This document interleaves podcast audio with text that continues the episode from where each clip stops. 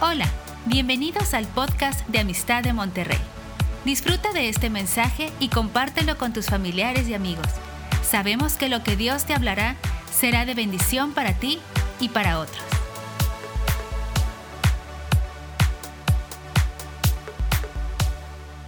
Buenas tardes a todos. Sean bienvenidos. Hace una semana estuvimos fuera en la ciudad de Puebla ya visitando a Cristi Treviño, que es una querida amiga, hermana, compañera de milicia de muchos años. Ella enviudó en febrero de este año y fue un tiempo de refrigerio. Puedo decirles que los días que pasamos allá, todos los días, era un gozo, era algo increíble. Nos, nos tocaba el Espíritu Santo a cada rato. Podíamos eh, reírnos llorando, pero a la vez reírnos, gozarnos eh, y creerle al Señor de que Él es bueno y también con los pastores Ernesto y Ruth, también tuvimos un tiempo muy, muy bonito. Y ahí cerca de la casa de donde vive Cristi, a unas cuatro calles, eh, me tocó visitar a un amigo que conocí hace más de 40 años.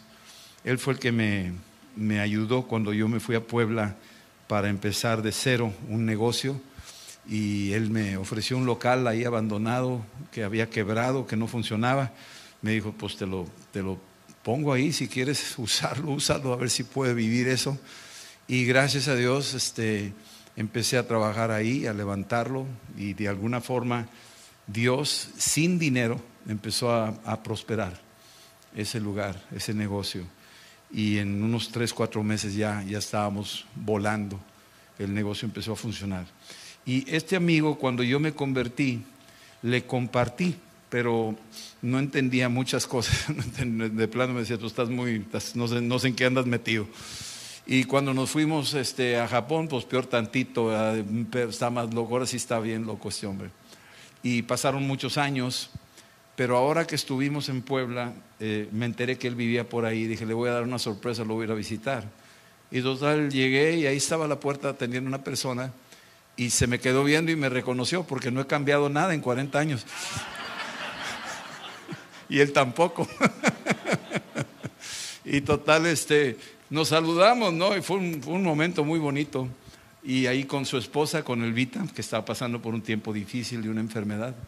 Y fue casual, aparentemente, pero no, era un plan de Dios. Y total, estuvimos un buen rato platicando, haciendo recuerdos y todo, y era el mejor tiempo que Dios podría haber hecho. Estaban abiertos para oír el Evangelio, los testimonios, bien bonito y oramos juntos y invitamos a Cristo a que viniera a llenar nuestros corazones. Así que fue una visitación inesperada. Y yo quiero hablar de eso el día de hoy, la visitación inesperada. Estamos viendo ahorita preparándonos para mañana, pero quiero animarlos a que entendamos todo esto que estamos haciendo ahorita es prepararnos para mañana. Y yo quisiera que este mensaje pudiera causar en ti una expectación de esa visitación inesperada. Leyendo la Biblia hay varios eventos donde tenemos visitas inesperadas, ¿verdad?, de Cristo. El día en que estaba, por ejemplo, Abraham ahí en la puerta de su tienda a la, a la hora de la tarde, cuando de repente pasan estos tres personajes en Génesis 18 y de repente esta, esta visita inesperada, él se acerca y los invita a comer a su casa y le avisa ahí a Sara, prepara de comer porque tengo visita. Y entonces es una visitación inesperada. Él no sabía quién estaba invitando a su casa, pero estaba invitando al Padre, al Hijo y al Espíritu Santo, que estaban entrando, es una tipología, pero llegaron ahí, a su casa. Y más adelante vemos otros eh, ejemplos de los que invitan esas visitas inesperadas, ¿no? Eh, tenemos los casos de, pues ahí vemos a, Josué cuando dice ahí en capítulo 3 de Josué, versículo 5, que le dice al pueblo de Israel, prepárense y santifíquense porque mañana Dios va a hacer cosas maravillosas en medio de su pueblo. Y eso parece ser que es como que está anunciando algo, pero los está diciendo, ¿saben qué? Nosotros vamos a entrar en una tierra jamás que hemos eh, visto ni pisado y vamos a visitar a Jericó. Oh, esa visita fue tremenda, se les cayó el muro. ¿sí? Y vamos a visitar toda la tierra de promesa y vamos a ir conquistando. Y estas visitaciones eran visitaciones de conquista. Esas poblaciones no se lo esperaban. Raab, por ejemplo, habitantes en el planeta Tierra. La mayoría de estos mil millones, de esos siete mil millones, no te conocen. Algunos saben de ti y tienen una idea religiosa de quién eres tú, pero no te han recibido. Te tienen por tradición, te tienen por costumbre. Es como los musulmanes. Pues mi papá era musulmán y mi abuelito era musulmán, pues yo también soy musulmán. ¿Por qué? ¿Quién sabe? Pero así están las cosas. Y entonces muchas naciones viven bajo una tradición religiosa, pero realmente no, no han nacido de nuevo, no tienen nociones de esta realidad. Y yo hacía esta pregunta decía, Señor, ¿cómo ¿Cómo le vas a hacer? Y oí una voz del cielo que decía, ¿cómo le vamos a hacer? O sea, no te hagas, te estoy invitando al plan, yo traigo un proyecto, ¿verdad? Y tú estás incluido, no, no, no me eches toda la responsabilidad.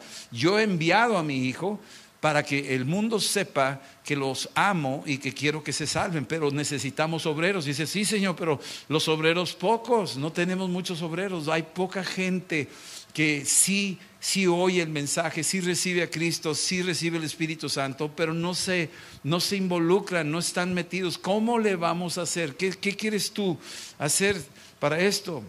Yo sé que tú no quieres que nadie perezca, lo dice la palabra en la segunda epístola de Pedro, en el capítulo 3. Él no quiere que nadie perezca, Él quiere salvar a la humanidad. Ya hizo todo lo que pudo, ya envió a su Hijo, ¿qué, qué más quieres? Ya mandó a su Hijo a morir en la cruz por nosotros. De tal manera nos amó que envió a su Hijo, para que todo aquel que en Él crea no se pierda. Y entonces la pregunta sigue en el aire, ¿sí? Y el Espíritu Santo está hablándonos en este tiempo. Algo que nos dice ahí en Mateo 24, 14, lo sabemos, ahorita lo cantábamos, que dice, va a ser predicado este Evangelio en todo el mundo para testimonio a las naciones. Y entonces va a venir el fin. Pero yo sigo con la pregunta, ¿cómo le vamos a hacer? O sea, ¿cómo, cómo piensas hacerlo? O sea, para, para, que esto suceda hay millones de personas, ya como va el mundo, parece que, que esto se, se, está retardando y parece una obra titánica, imposible.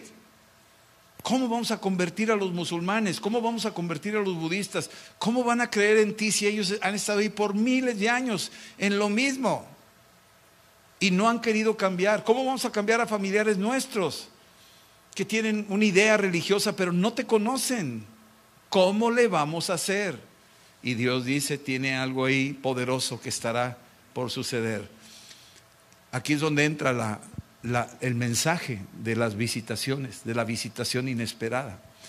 Tenemos el ejemplo de María, que está ella ahí en su casa, una doncella, aún no se casa, está ahí, no sabemos en qué contexto, pero está sola en un pueblito, en un ranchito, se llama Nazaret. Y ella está ahí. Y de repente dice ahí en el libro de Lucas capítulo 1 del 25 al 38, dice algo muy interesante porque de repente vino una visitación inesperada. Al sexto mes, dice, el ángel Gabriel fue enviado por Dios a una ciudad de Galilea llamada Nazaret, a una virgen desposada con un varón que se llamaba José, de la casa de David, y el nombre de la mujer era María. Y entró el ángel, así una visitación inesperada, y le dijo, salve, muy favorecida. Una visitación así de repente, ¡cum! la tomó por sorpresa, ella no, no sabía que iba a tocarle eso, ella no, no tenía la menor idea. Y de repente es una súbita visitación del Espíritu. Está, está llegando ahí un ángel del Señor llamado Gabriel. Y le dice, ella cuando oyó esto se turbó. Y yo creo que en cualquier visitación inesperada te vas a turbar, te vas a sacar de onda. O sea, ¿qué es esto? O sea, ¿por qué, por qué lo, lo hizo así de esa manera, no? Y de repente estamos viendo que ella responde. Entonces el ángel le dijo, María, no temas porque has hallado gracia delante de Dios y vas a concebir en tu vientre y vas a dar a luz un hijo y vas a llamar su nombre Jesús. Y este va a ser grande y será llamado Hijo del Dios Altísimo. Y el Señor Dios le va a dar el trono de David, su padre. Y respondió el ángel y le dijo, el Espíritu Santo vendrá sobre ti. ¿Cuándo? Ahora, súbitamente inesperadamente va a venir una visitación sobre ti y el poder del Altísimo te va a cubrir con su sombra, por lo cual también el santo ser que nacerá será llamado Hijo de Dios, porque no hay nada imposible para Dios. Esta mujer está visitada por este ángel con este mensaje y está recibiendo una sorpresiva visitación inesperada. No lo esperaba, pero hay visitaciones que no se repiten. Esta fue una, una visitación irrepetible, no se va a volver a repetir. No hay otra mujer que se va a embarazar así sobrenaturalmente para traer al Mesías al mundo. Le tocó a ella, Dios le escogió a ella y se acabó. Es una visitación totalmente soberana de Dios. Hay visitaciones irrepetibles como esta, que llegó Jesús a visitar al mundo, irrepetible, no se repite. Vino, nació en Belén, vino, murió en la cruz, resucitó de los muertos. Una visitación irrepetible. Eso es algo maravilloso. Y así como eso, viene otra visitación. La visitación del Espíritu Santo. Una visitación inesperada. Jesús les dice en Hechos 1, 4 y 5, cuando ya había muerto y resucitado, antes de subir al cielo, les dice a sus discípulos, les mandó que no se fueran de Jerusalén, sino que esperasen la promesa del Padre, la cual les dijo, oyeron de mí, porque Juan ciertamente los bautizó con agua, pero ustedes serán bautizados con el Espíritu Santo dentro de no muchos días. Jesús les está diciendo, prepárense para mañana, prepárense para lo que viene, porque viene ahora una visitación inesperada del Espíritu Santo. Ellos preguntaban, ¿quién es? ¿Cómo opera? Pues no nos soplaste allá en Juan 20 y dijiste reciban el Espíritu Santo. ¿No es eso ya, con eso suficiente? Y Jesús dice, no han visto nada. Cosas que ojo no vio, ni oído escuchó, ni han subido al corazón del hombre. Todavía no has visto nada. Hay visitaciones que te van a dejar con la boca abierta. Te van a dejar así pasmado.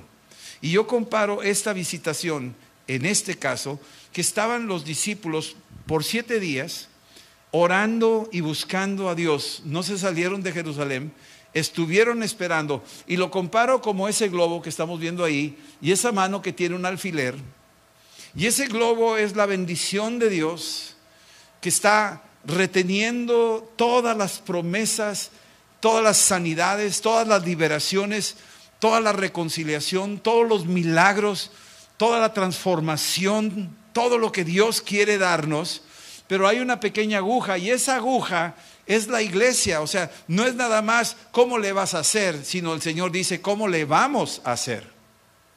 Esa aguja es la iglesia.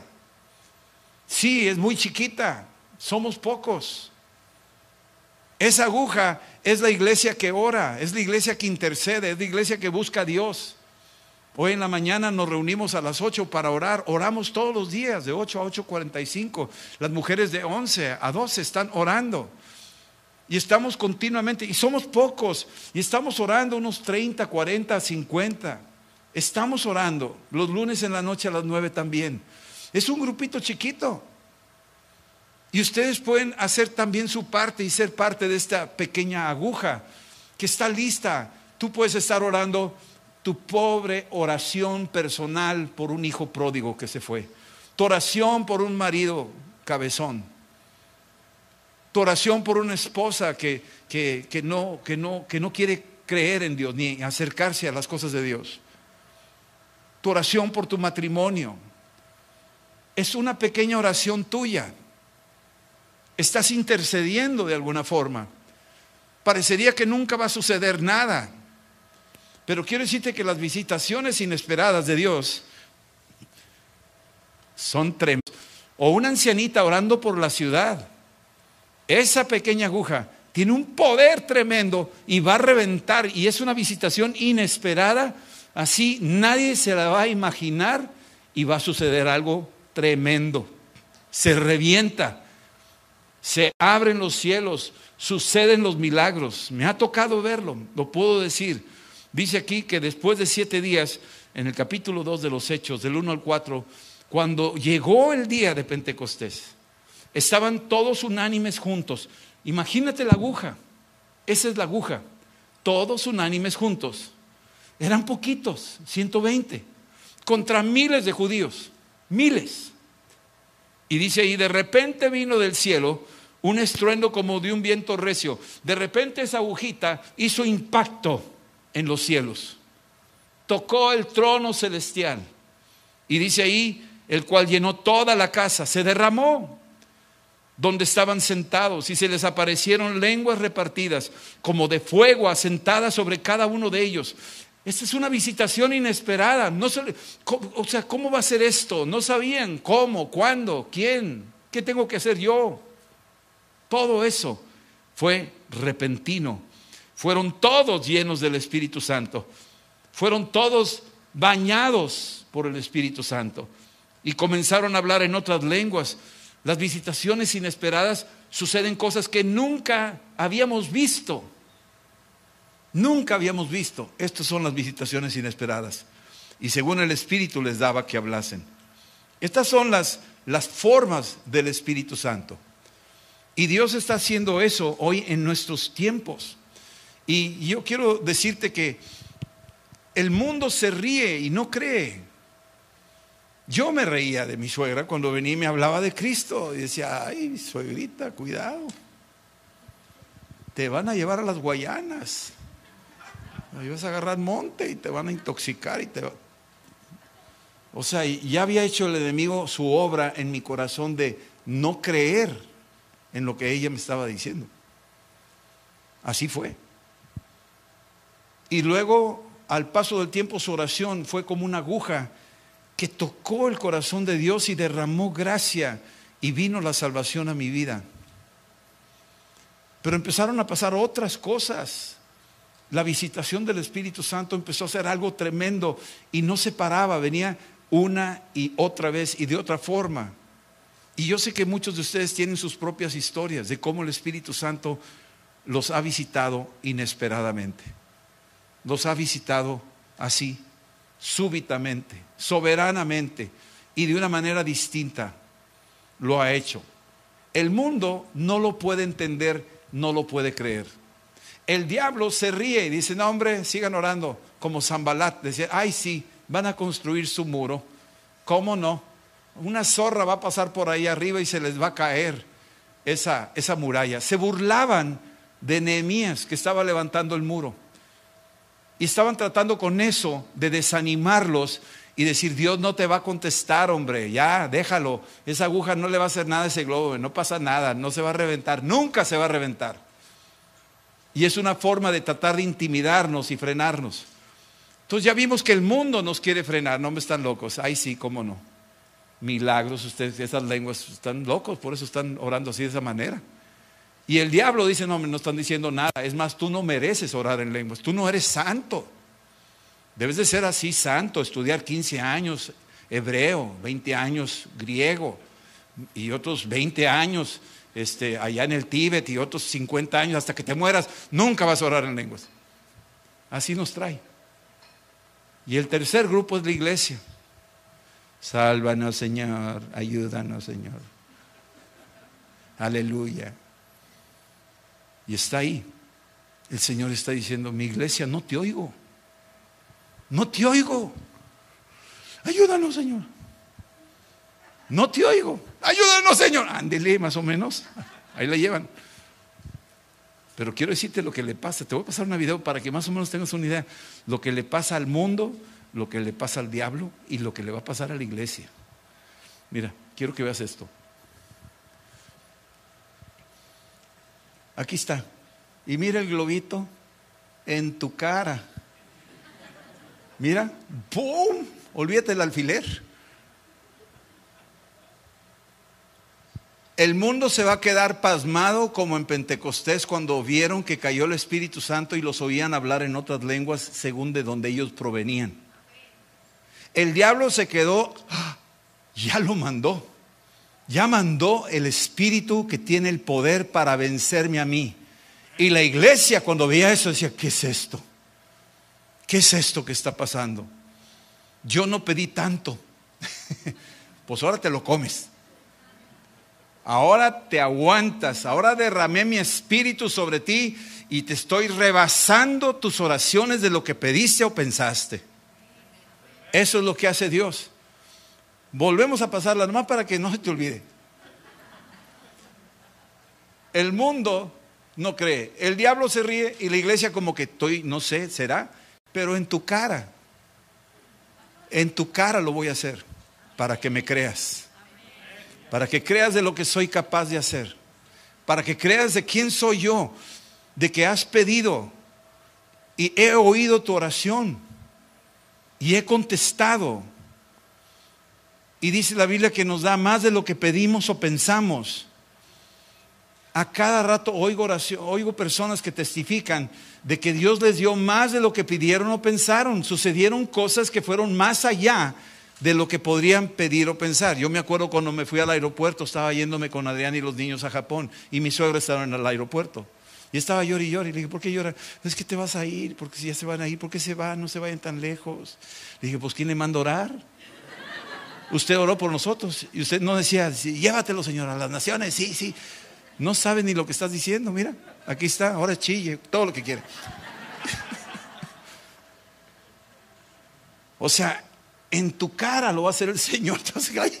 me diste más de lo que te pedí, me diste más de lo que pensé, me, me rebasaste mis expectativas. Amén. Eso es lo que quiere Dios entender. Esas son las visitaciones inesperadas. Dios quiere visitarnos de una manera inesperada.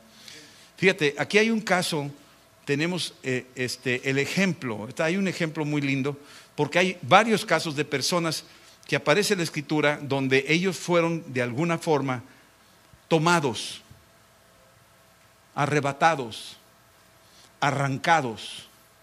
Tenemos el caso de Elías, que fue tomado por un carro de fuego y se lo llevó. Tenemos el caso de, de Jesús, nuestro Señor, en Hechos 1, donde fue envuelto en una nube y fue tomado al cielo.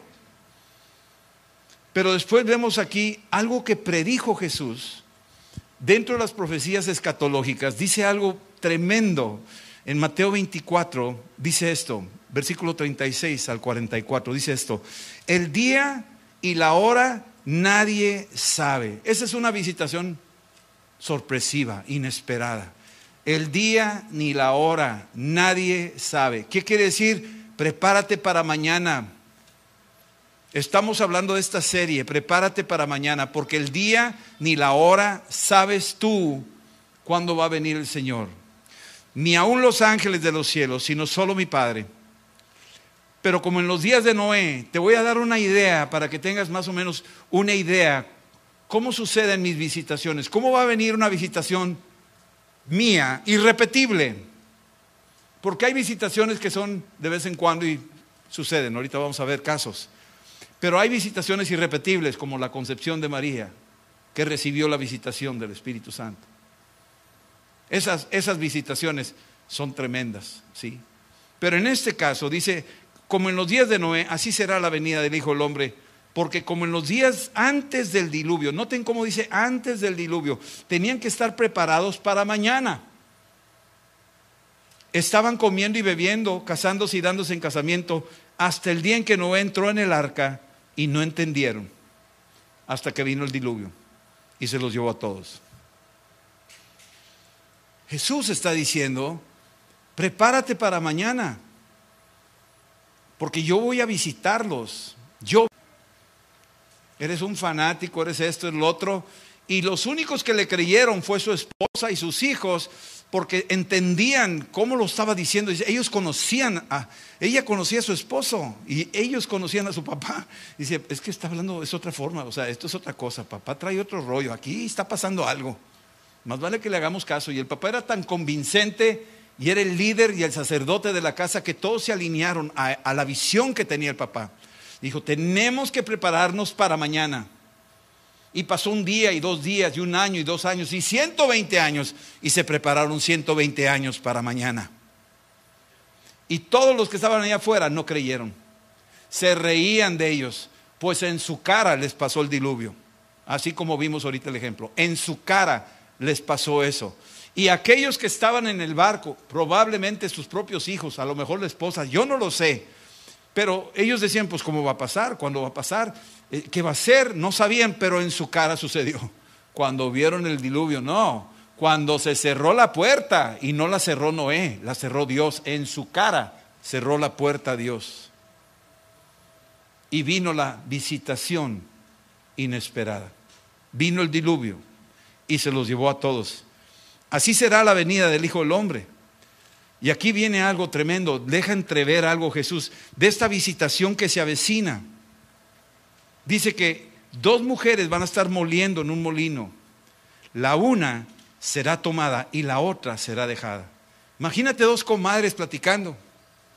Oye, comadre, debes ir a las reuniones. No, pues algún día, comadre. No, pues yo no quiero. Pues es que de veras, este, ¿por qué no haces? ¿Quieres recibir? No, no me interesa. Yo tengo mi propia creencia. Y, comadre, comadre, ¿dónde andas, comadre? Y se le fue. Se fue la comadre que sí creía. Y la que no creía siguió moliendo. Y ahorita la están moliendo. ¿Sí me están entendiendo? tenemos que entender, Jesús está avisando, viene una visitación inesperada. Viene una visitación inesperada. Dice aquí, velad. Ese velad es la aguja. Estén orando.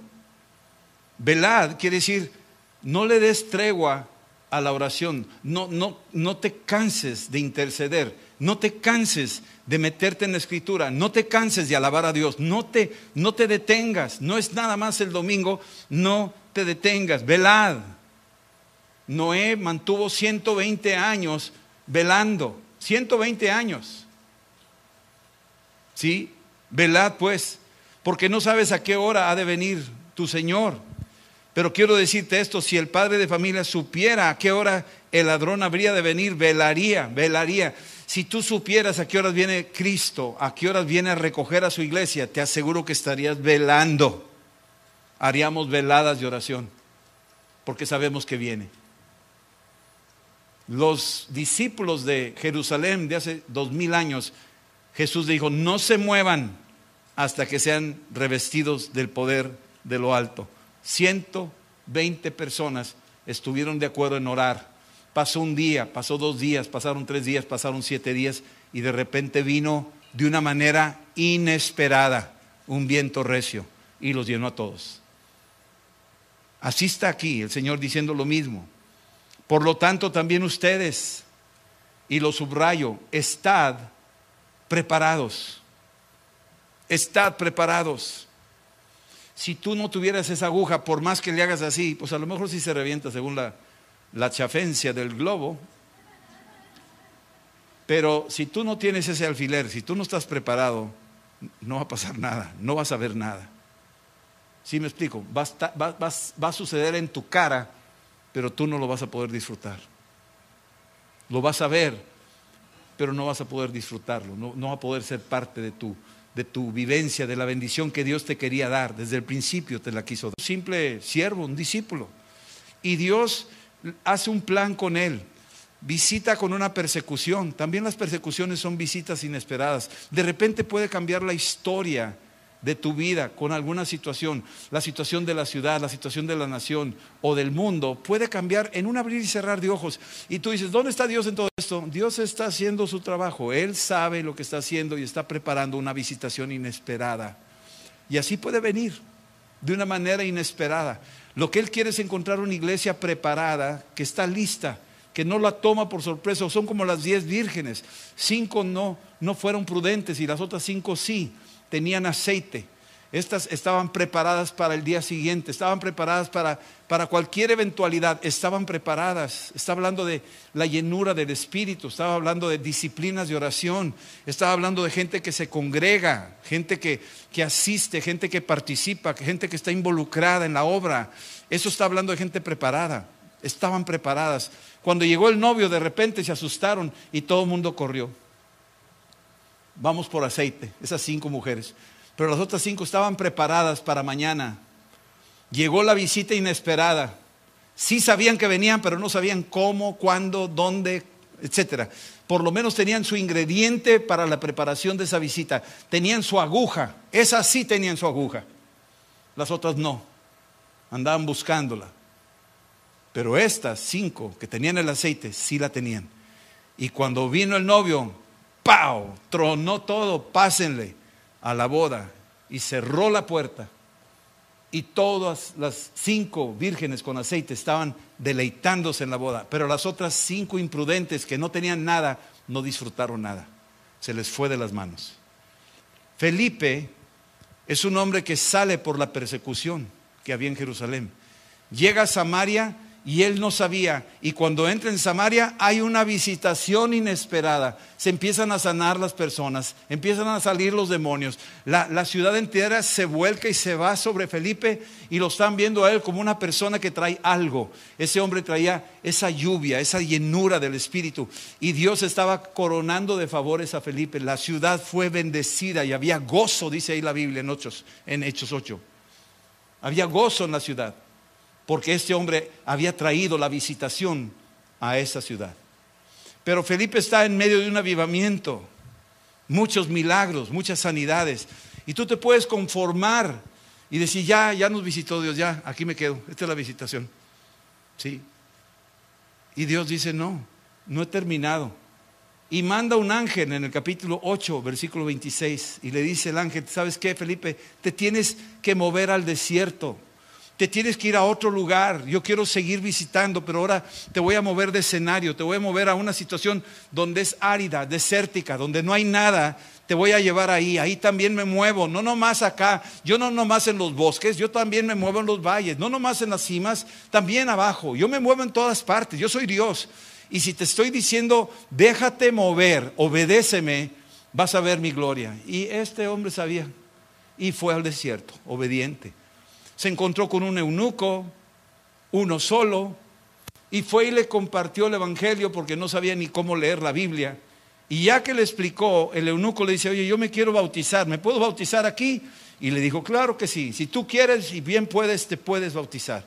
Y total, se bautiza, Felipe lo sumerge en una charca de agua que había por ahí, y ya que lo sumerge y sale del agua el eunuco, dice ahí que de repente cuando sucedió, el Espíritu del Señor arrebató. Digan conmigo, arrebató. Arrebató a Felipe.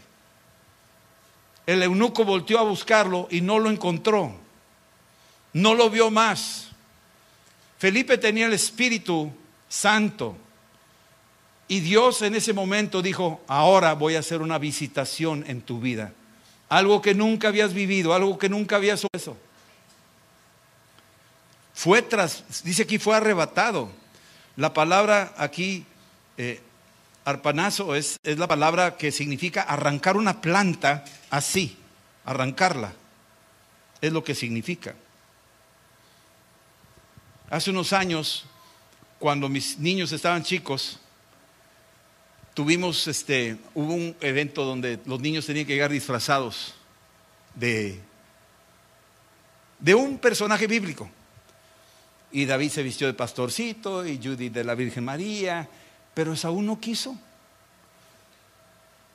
Total, ya nos teníamos que ir y se sube el carro y ya, y yo dije, no lo voy a forzar, si no quiere, vamos a ver para dónde va. Y llegó con una gorra de béisbol, con un bate y un guante y una pelota. Y, y lo vimos y dijimos, hijo de mano, bien Contreras este cuate. ¿A quién saldría? Total, nos vamos en el carro, llegamos a la iglesia. Y todos los niños, todos ahí de pastorcitos y, todas así vestidas así de Sara y de otros de ángeles y así. Y este cuate iba con su bate y guante y pelota y así, así como ves, es así. Y yo aguantando, hijo de Señor, lo que tiene que sufrir uno. Tan buen ejemplo que le di. Imagínate. Total, pasan a todos los niños ahí y los empiezan a entrevistar. ¿Y tú de qué vienes? No, yo vengo de Sara. ¿Y tú de qué vienes? Yo vengo de Moisés. ¿Y tú de qué vienes? Yo vengo de Sansón. ¿Y tú de qué vienes? Yo vengo de David. Y así. Y ya llegaron a Esaú. ¿Y tú de qué vienes?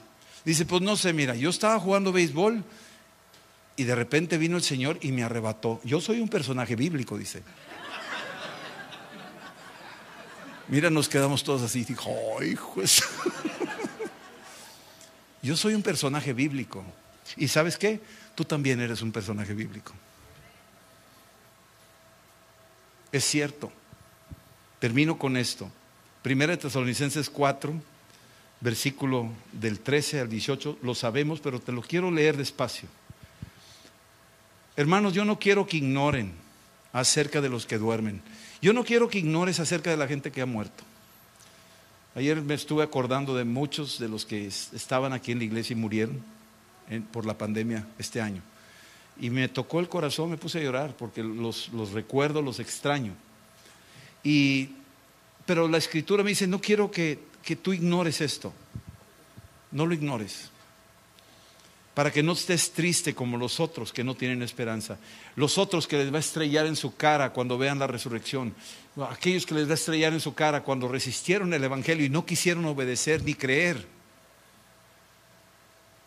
Yo quiero una iglesia que cuando reviente eso en tu vida, te empape y te bendiga y te des cuenta que Dios es fiel a su palabra. Porque si tú crees que Jesús murió y resucitó, así también traerá Dios con Jesús a los que durmieron en él. Por lo tanto, te lo digo en palabra del Señor, que nosotros que estamos vivos, los que hemos de quedarnos todavía hasta la venida del Señor, no vamos a preceder a los que durmieron. Es decir, los que durmieron, los que murieron, esos tienen un tratamiento especial. Esos ya se fueron, esos ya se adelantaron. Esos cuando venga Cristo llevan VIP, van por delante, van primero. No que sean mejor que nosotros, pero como que el tratamiento de Dios con ellos es muy particular. Los está llevando, los muertos en Cristo resucitarán primero. Aquí hay mucho que hablar, mi amado, no me voy a detener. Dice, pero no nos vamos a anteceder a ellos, ellos van a ir primero. Porque el Señor mismo va a venir con una voz de mando, con una voz de arcángel, con una trompeta de Dios y descenderá del cielo Dios va a descender del cielo. Jesús va a bajar. Y los muertos en Cristo van a resucitar primero. Y luego nosotros. Di conmigo nosotros. Nosotros. Así es. Esa visitación inesperada también te incluye a ti. Nosotros. Los que vivimos. Los que hayamos quedado. Los que creímos los que le cantamos aquí, seguimos cantando hasta que Él venga, nosotros seremos arpanazo, seremos arrancados de aquí, seremos arrebatados, seremos como la mujer del molino que desapareció. Seremos como esos dos campesinos que iban arando y se fue uno de ellos, el otro se quedó. ¿Qué pasó aquí? Porque tenemos adentro de nosotros al que nos vino a visitar y se vino a quedar. Apocalipsis 3:20 dice, he aquí estoy a la puerta y llamo. Es decir, ya llegó el visitante. Y si alguien oye mi voz y abre la puerta, el visitante dice, yo entraré y cenaré con Él y Él conmigo. Así es que la visitación de Cristo en tu vida es una visitación permanente. Y Él tiene así como ese globo lleno de bendiciones y de cosas buenas que van a suceder. Y Él tiene ahora una instrucción para ti. Que guardes su palabra, que lo busques de todo tu corazón y me hallaréis porque me buscaréis de todo vuestro corazón. Y cuando decimos me hallaréis, ese globo va a reventar. Me hallaréis. Ríos de agua viva van a salir de adentro. Es la obra de Cristo en tu vida. Por lo tanto, dice, ustedes, los que se queden, así como lo dijo Pablo hace dos mil años, seremos arrebatados seremos trasladados juntamente con ellos, no de Monterrey a Saltillo, sino de este mundo a un tercer cielo que ni un cohete, ni un misil, ni un satélite puede llegar ahí. Solo los que creemos en Cristo. Y dice aquí, vamos a recibir al Señor en el aire. Y así estaremos siempre con el Señor. Por lo tanto, anímense, aliéntense los unos a los otros con estas palabras. Somos arrebatables. Somos arrebatables. Que no se te olvide eso. Pero hay millones allá afuera que no lo son. Y Dios quiere que ellos se salven. ¿Qué va a hacer Dios? Va a hacer que una iglesia tan pequeñita y tan insignificante como nosotros, oremos por las naciones, oremos por familiares, oremos por personas que no conocen a Cristo, por los, malos, oremos por ellos. Oremos por nuestros gobernantes, oremos por nuestros vecinos. Esa pequeña aguja, tu oración, va a hacer que se provoque una visitación inesperada. Amén. Vamos a cerrar nuestros ojos y terminamos. Dile esto al Señor ahí donde estás. Si tú eres uno de ellos que quiere ser arrebatado, quieres ser parte de, de aquellos que Cristo visita y te visitará como hoy, te citó aquí para una visitación inesperada y tú quieres recibir al visitante para que permanezca en tu corazón, yo te pido que ahí donde estás te pongas de pie si tú quieres que, que venga el Espíritu Santo a morar en ti y te visite con todo su poder. Si tú eres uno de esos que, que has oído hoy el Evangelio de Cristo, que te ama y que no quiere que te pierdas y que te perdona y que quiere cambiar el curso de tu vida, si tú crees en este mensaje, tú puedes ponerte de pie ahí donde estás. Y yo quiero que hagas esta oración, ahí donde estás. Y dile esto al Señor. Los demás pueden orar conmigo y decirle, Señor Jesús, yo te pido perdón por mis pecados. Y te pido en el nombre de Jesús que me laves con tu preciosa sangre y que vengas a mi corazón y me visites y permanezcas dentro de mí permanentemente en el nombre de Jesús. Te doy gracias por tu Espíritu Santo que te levantó de los muertos, que hoy mora en mi corazón. Te creo a ti. Visítame. Te doy gracias que me das a mí la oportunidad de caminar contigo de servirte hasta aquel día en que tú vengas por nosotros y nos arrebates a tu presencia eternamente y para siempre. Amén. Amén. Amén. Que el Señor los bendiga. El Señor los, los guíe, los ayude. Y que Dios nos sorprenda en estos días con, con sus visitaciones inesperadas. Y si alguien trae un testimonio más adelante, compártalo. Hoy yo quiero oír lo que Dios está haciendo. Son visitaciones inesperadas. Sí, sí lo son. Pero hay una que sí estamos esperando. No sabemos cuándo, no sabemos cómo, no sabemos dónde, pero viene pronto. Sigan orando hasta el día en donde esa agujita truene y seamos llenos de esa gran visitación. Dios los bendiga, que pasen un buen día. Esperamos que este mensaje te ayude en tu vida diaria. No olvides suscribirte y seguirnos en nuestras redes sociales. Somos familia amistad.